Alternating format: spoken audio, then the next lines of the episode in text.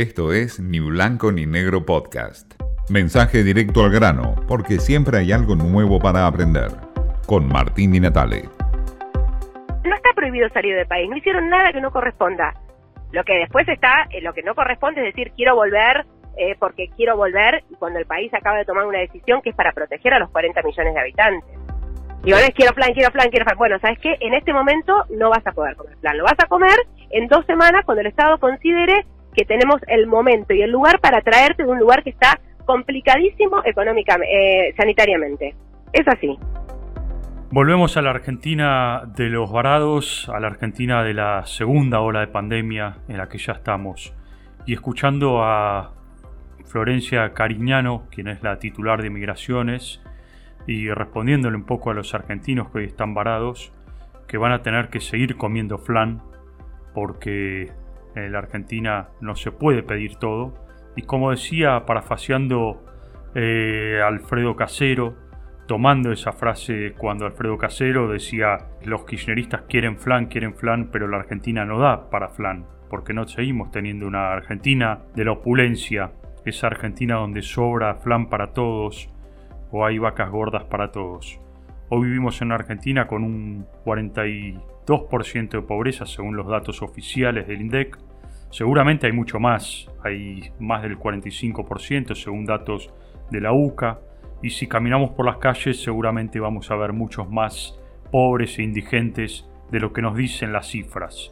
Es cierto que no, no hay flan para todos y no hay una Argentina opulente para todos, pero también es cierto que el gobierno muestra signos de que hay una Argentina opulenta y una Argentina donde parecería ser que sobra el flan cuando está pagando el Estado Nacional 60 millones de dólares por adelantado a China por vacunas que no llegaron, se está pagando más de 10 dólares por vacunas a Rusia cuando lo normal es 8 dólares, cuando se están pagando aviones de aerolíneas argentinas por cifras exorbitantes y se está mostrando una Argentina donde obviamente hay opulencia.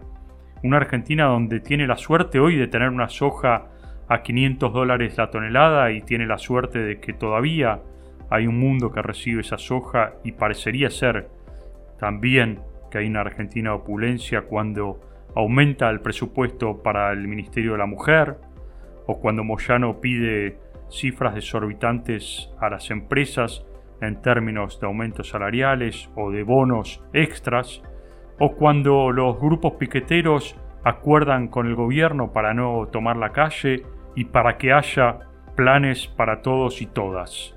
¿eh? Por supuesto, una Argentina de la opulencia cuando hay vacunas VIP para los predilectos hombres del kirchnerismo.